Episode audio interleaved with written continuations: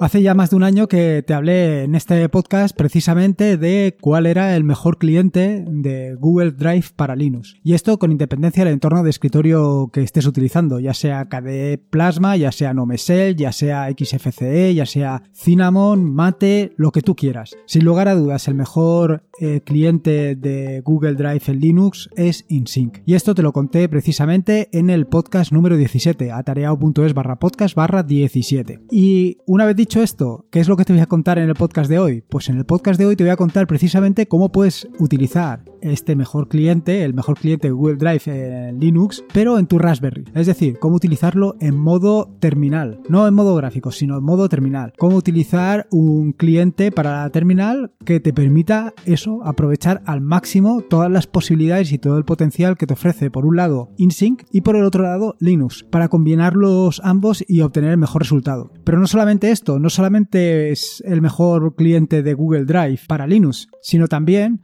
y gracias a la nueva actualización de InSync, ahora también es el mejor cliente para OneDrive, para el cliente de Microsoft. Eh, tengo que decirte que yo no utilizo, no lo utilizo, vaya, sí que tengo algún archivo subido a OneDrive, pero más por probar que por otra cosa, no, lo utilizo. Pero, sin lugar a dudas, dada la comparativa que tienen los propios desarrolladores de InSync en su página, puedes ver todas las opciones que te ofrece InSync, que no te ofrece ni siquiera Google Drive, ni siquiera te ofrece el cliente de Microsoft. Así en el podcast de hoy, como te digo, te voy a hablar de cómo puedes tener tu InSync precisamente en la Raspberry y algunas cositas que puedes hacer que pueden ser muy interesantes.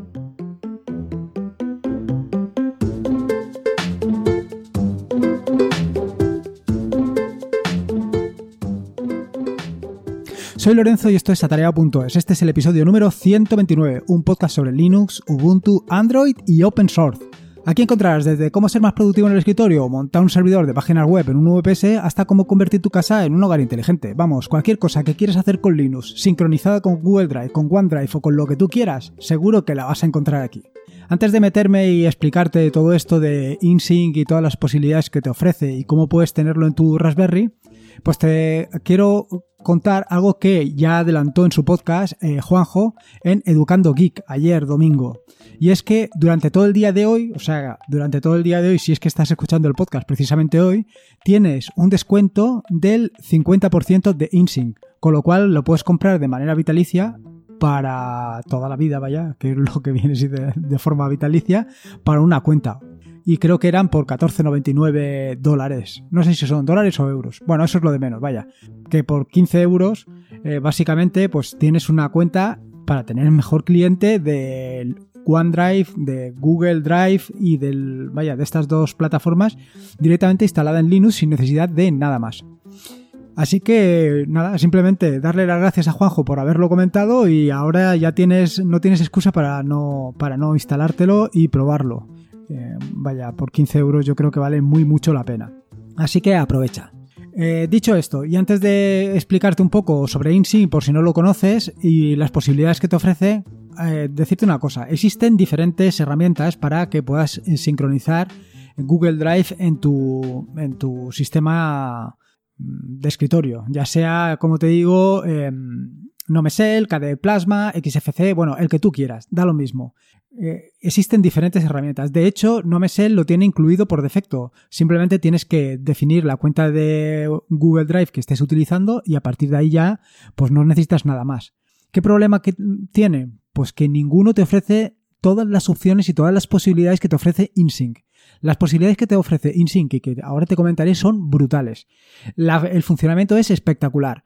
Eh, vaya, no, tiene nada que ver con ninguna de las otras opciones ni del funcionamiento de las otras opciones. Por ejemplo, en el caso de Nomesel realmente no te sincroniza eh, el contenido que hay en Google Drive con tu equipo, sino que tú puedes verlo y si necesitas algo lo puedes descargar, pero no tienes eh, una sincronización real, eh, por así decirlo. Así que por eso insistite en que pruebes, bueno, yo no probaría porque creo que no, no, no, no, no vale la pena. Vaya, directamente me lanzaría y lo compraría. básicamente porque vaya, eh, la oferta termina hoy. Pero bueno, si, si no, también por 30 euros eh, es que vale la pena, sinceramente, si lo utilizas de verdad, si lo utilizas de forma habitual, si Google Drive es tu herramienta, pues sin lugar a dudas, vaya, lo vas a amortizar en muy poco tiempo. Ten en cuenta que son 30 euros, pero 30 euros para toda la vida. Así que nada. Bueno, por si no conoces InSync, eh, paso a paso, y antes de meterme en decirte cómo puedes utilizarlo en eh, la Raspberry y cómo puedes sacarle todo el partido posible, decirte que eh, primero, algunas de las características más interesantes de InSync que luego vendrán relacionadas con lo que te voy a contar de instalarlo en la Raspberry son, primero, que es multiplataforma. Es decir, lo puedes tener en cualquiera de los sistemas operativos principales, ya sea Linux, el principal de todos, Microsoft Windows o MacOS. Y evidentemente en Linux lo puedes tener no solamente en tu flamante Nomesel o en KDE Plasma, sino que también lo puedes tener en la Raspberry. Lo puedes tener en un Debian, eh, en, una, en un Raspbian, mejor dicho, en tu Raspberry y estaría funcionando perfectamente. Sobre la integración, esto ya no tiene tanto que ver con la Raspberry porque eh, se trata de la integración con el explorador de archivos. Y es que em, InSync viene con algunos complementos para instalarlo en los principales gestores de archivos, ya sea Nautilus, Dolphin, Tunar, pero no solamente para Linux, también evidentemente lo tienes disponible para el explorador de Windows y por supuesto para el, para el gestor de archivos de Mac, que creo que es Finder, pero no me hagas mucho caso porque es un sistema operativo que no lo he tocado. Otra de las grandes ventajas y que seguro que aquí sí que le vas a sacar partido, teniendo en cuenta que la, limitación de espacio que vas a tener en la Raspberry es la sincronización selectiva. Y es que eh, con, eh, con InSync puedes hacer una sincronización de la nube a tu equipo y de tu equipo a la nube, indicándole exactamente qué es lo que quieres eh, sincronizar. Es decir, no es necesario que, tengas una copia exacta de tu nube en tu Raspberry, lo cual sería un infierno, como ya te contaré un poquito más adelante pero sí que puedes sincronizar algunas carpetas. Incluso puedes tener alguna carpeta que sea, pues digamos, más especial, una carpeta dedicada única y exclusivamente a la Raspberry, donde vayas a poner ahí todo lo que tú necesites, o sincronizar algunas carpetas. Bueno, esto ya cada uno es libre de hacer lo que quiera, como no podía ser de otra manera. Otra característica muy interesante de InSync es que te permite combinar directorios. Es decir, puedes tener un directorio en, en la nube, puedes tener un directorio local y combinar ambos directorios de manera que eh, se sincronicen y además mantenerlos sincronizados. Esto es muy, pero que muy interesante para, sobre todo para lo que te digo, para el tema de la Raspberry, que al final estamos muy limitados de espacio. No solamente te permite eh, sincronizar eh, directorios que tengas en la Raspberry y directorios que tengas en la nube, sino también memorias USB. Es decir, tú puedes poner una memoria USB y decirle que la sincronice. Esto realmente en el caso de la Raspberry no he encontrado todavía cómo, cómo se puede hacer. Esto en el, en el caso de la, del eh, cliente de escritorio sí que funciona perfectamente, pero en el caso de la Raspberry no he encontrado la opción. Tampoco es que la haya buscado excesivamente porque, como te digo, ah, para mí lo más importante y lo que más partido le he sacado ha sido el tema de la, de la sincronización selectiva, que es lo que más interesante es. Por supuesto, y como ya te he adelantado, en la versión número 3 de InSync incorporaron a OneDrive, al cliente, al, sí, al cliente Microsoft, como parte de InSync. De esta manera tienes que mm, InSync se ha convertido en multinube, ya que soporta dos nubes, la nube de Google Drive y la nube de OneDrive. Y también es multicuenta, porque eh, puedes tener varias cuentas, no solamente una de Google Drive y una de OneDrive, sino que puedes tener varias cuentas de Google Drive, varias cuentas de OneDrive y varias cuentas de Google Drive y OneDrive. O sea, puedes tener de todo. Eso sí, tienes que pagar por cuenta.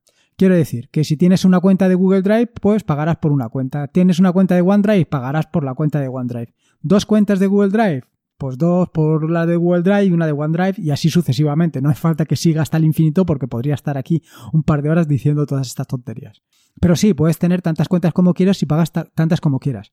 Em, inicialmente yo iba a contratar una cuenta más por OneDrive, pero al final es que me parece un poco absurdo porque, como te digo, no la utilizo. Con mi cuenta de Google Drive voy que más que satisfecho, no, necesito nada más.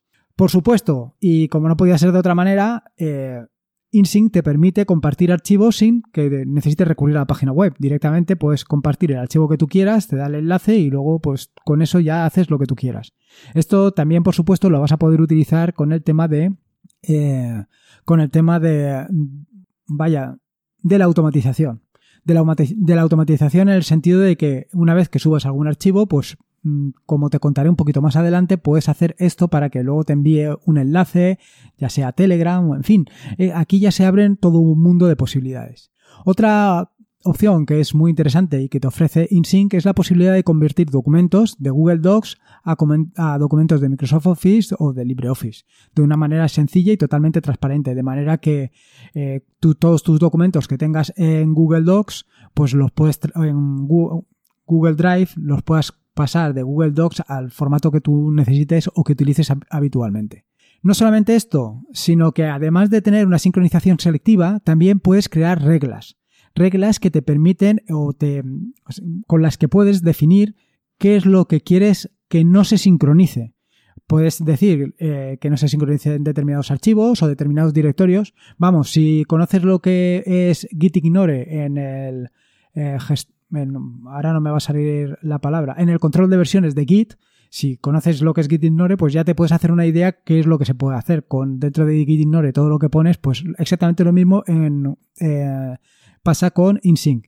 Todo lo que le indiques, pues que no se sincronice archivos que sean asterisco.jpg o PNG o que un directorio en concreto no se sincronice. Pues todo eso lo puedes hacer de una manera muy sencilla.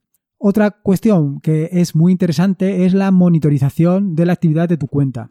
No solamente puedes saber qué se está sincronizando o qué se ha sincronizado, qué quiere decir un, un log, un registro de todas las sincronizaciones que se han realizado, sino qué modificaciones que también se han realizado en archivos. Por supuesto, eh, InSync tiene soporte. Ya que pagas, pues por lo menos tiene soporte. Indicarte, como te he dicho anteriormente, que muchas de estas características pues no están disponibles ni siquiera en los clientes oficiales, ni siquiera el cliente de Google Drive en Windows tiene todas estas posibilidades que tiene InSync, con lo cual, como te digo, por 15 euros o eh, ahora con la oferta que ha dicho eh, Juanjo de Educando Geek o simplemente con los 30 euros que vale, pues lo vas a amortizar seguro. Una vez ya te he dicho todas estas posibilidades, ahora viene la parte interesante. La parte interesante y donde le puedes sacar rendimiento si lo instalas en tu Raspberry. La instalación es súper sencilla. Te dejo un enlace desde donde la puedes descargar y a partir de ahí simplemente, eh, una vez lo descargado, eh, es un fichero, es un tar, simplemente lo descomprimes y una vez descomprimido eh, lo copias a un directorio y a partir de ahí simplemente lo tienes que ejecutar. Lo tienes que ejecutar y aquí te digo, no, o sea, lo que has descargado es directamente el binario, no necesitas hacer nada más. Ahora, eh, la primera operación es ejecutarlo. Entonces, eh, simplemente es el nombre del ejecutable, que es importable, y seguido del comando start. Esto lo que te va a decir va a ser, eh, bueno, o sea, quiero decir, espérate un momento que me estoy liando. Una vez lo hayas arrancado, el siguiente paso que tienes que hacer es ir a una página web, que te dejo también en las notas del podcast, y copiar, em, bueno, ahí entras en el proceso para autorizar a InSync, acceder a tu cuenta de OneDrive y todo lo que tú consideres. De OneDrive, no, de Google Drive. Supongo que para la de OneDrive será exactamente igual. La, verdad es que lo probé hace tiempo y ahora no lo recuerdo. Pero bueno, al final vas a eh, dar los permisos y con los permisos, una vez has dado todos los permisos, lo que te va a generar es un token. Ese token lo tienes que apuntar y entonces te vuelves otra vez a tu Raspberry y, entonces, y ejecutas insync portable, add account, menos A y el token. De todas maneras, todo esto te lo pongo en las notas del podcast. Al final esto es un poco lío a la hora de, explicarlo porque siempre, vaya, explicar comandos eh, desde un podcast es, siempre un poco lioso. Una vez hayas hecho esto, el primer paso que tienes que hacer es pausarlo, porque si no te va a pasar lo que a mí. Para pausarlo simplemente ejecutas eh, portable, pauses syncing, syncing y ya está. Una vez te cuento esto de que lo pauses porque eh, yo lo puse en marcha y nada, me olvidé de esto.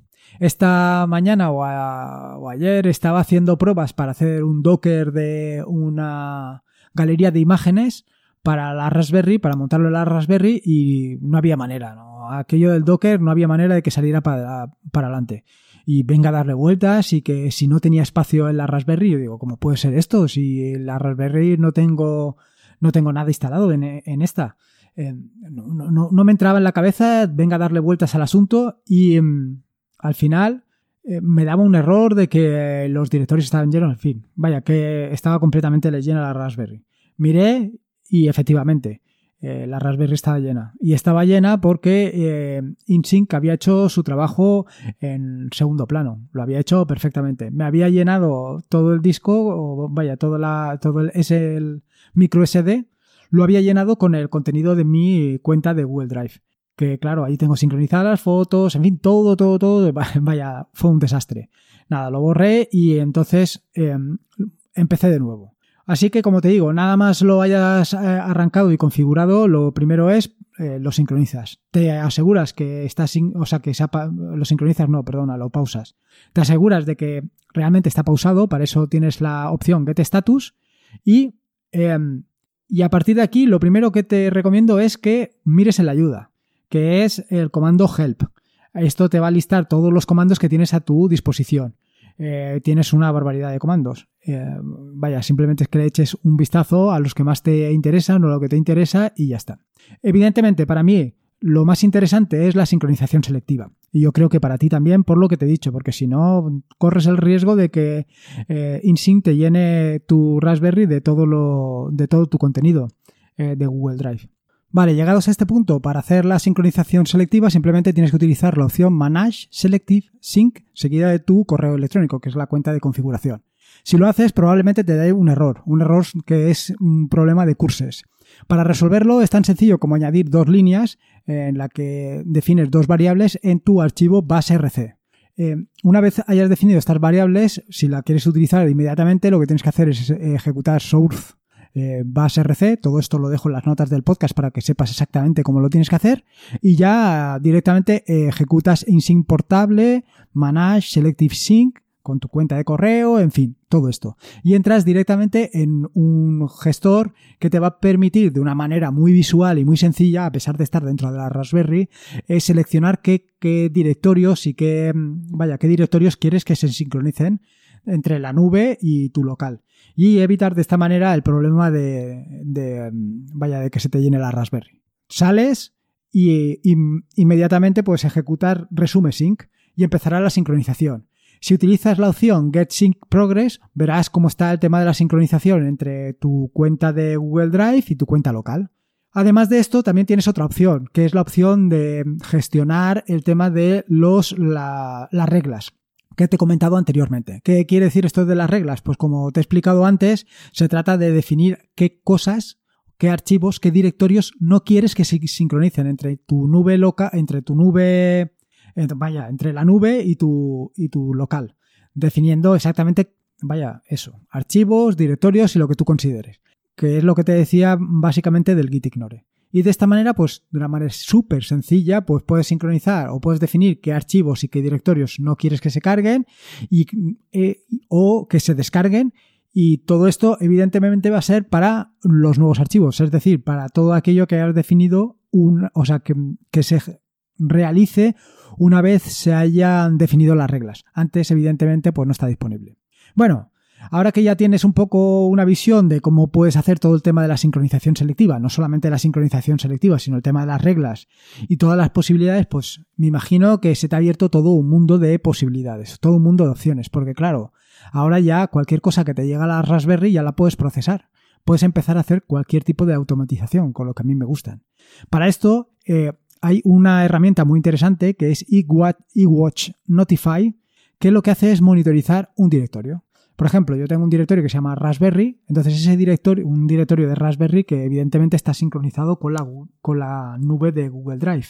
Vale, pues ese, directorio lo que va a hacer, o sea, perdona, ese archivo y Notify, esa aplicación, va a monitorizar ese directorio. De manera que cualquier cambio que se produzca en ese directorio eh, me va a permitir hacer cositas con él. Por ejemplo, si Mm, por ejemplo, eh, se me ocurre, si, em, si tienes allí, si allí subes imágenes JPG y las quieres convertir a PNG para utilizarlas posteriormente, pues es tan sencillo como utilizar el Watch Notify y cada vez que subas un archivo JPG, mira si en el directorio existe el mismo en formato PNG y si no, lo crea, lo convierte utilizando Image Magic.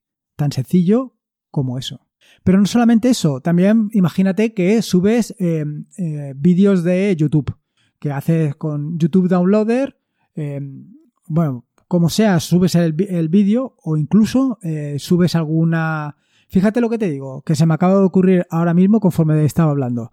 Subes un archivo con mm, direcciones de YouTube direcciones de YouTube y con YouTube Downloader él se encarga de descargarlas y posteriormente las convierte a MP3 o directamente las convierte a MP3. También puedes hacer otra cosa. Eh, imagínate que lo que haces es subir tus audios, tus podcasts, los subes directamente a, Google Drive, a, ese directorio. Entonces, con eWatch Notify, él está monitorizando continuamente qué es lo que sucede allí, ve que has subido un archivo en MP3 y con eh, un sencillo script te lo convierte a MP4 para que lo puedas subir tú después a YouTube. O incluso podrías subirlo directamente con un script a YouTube.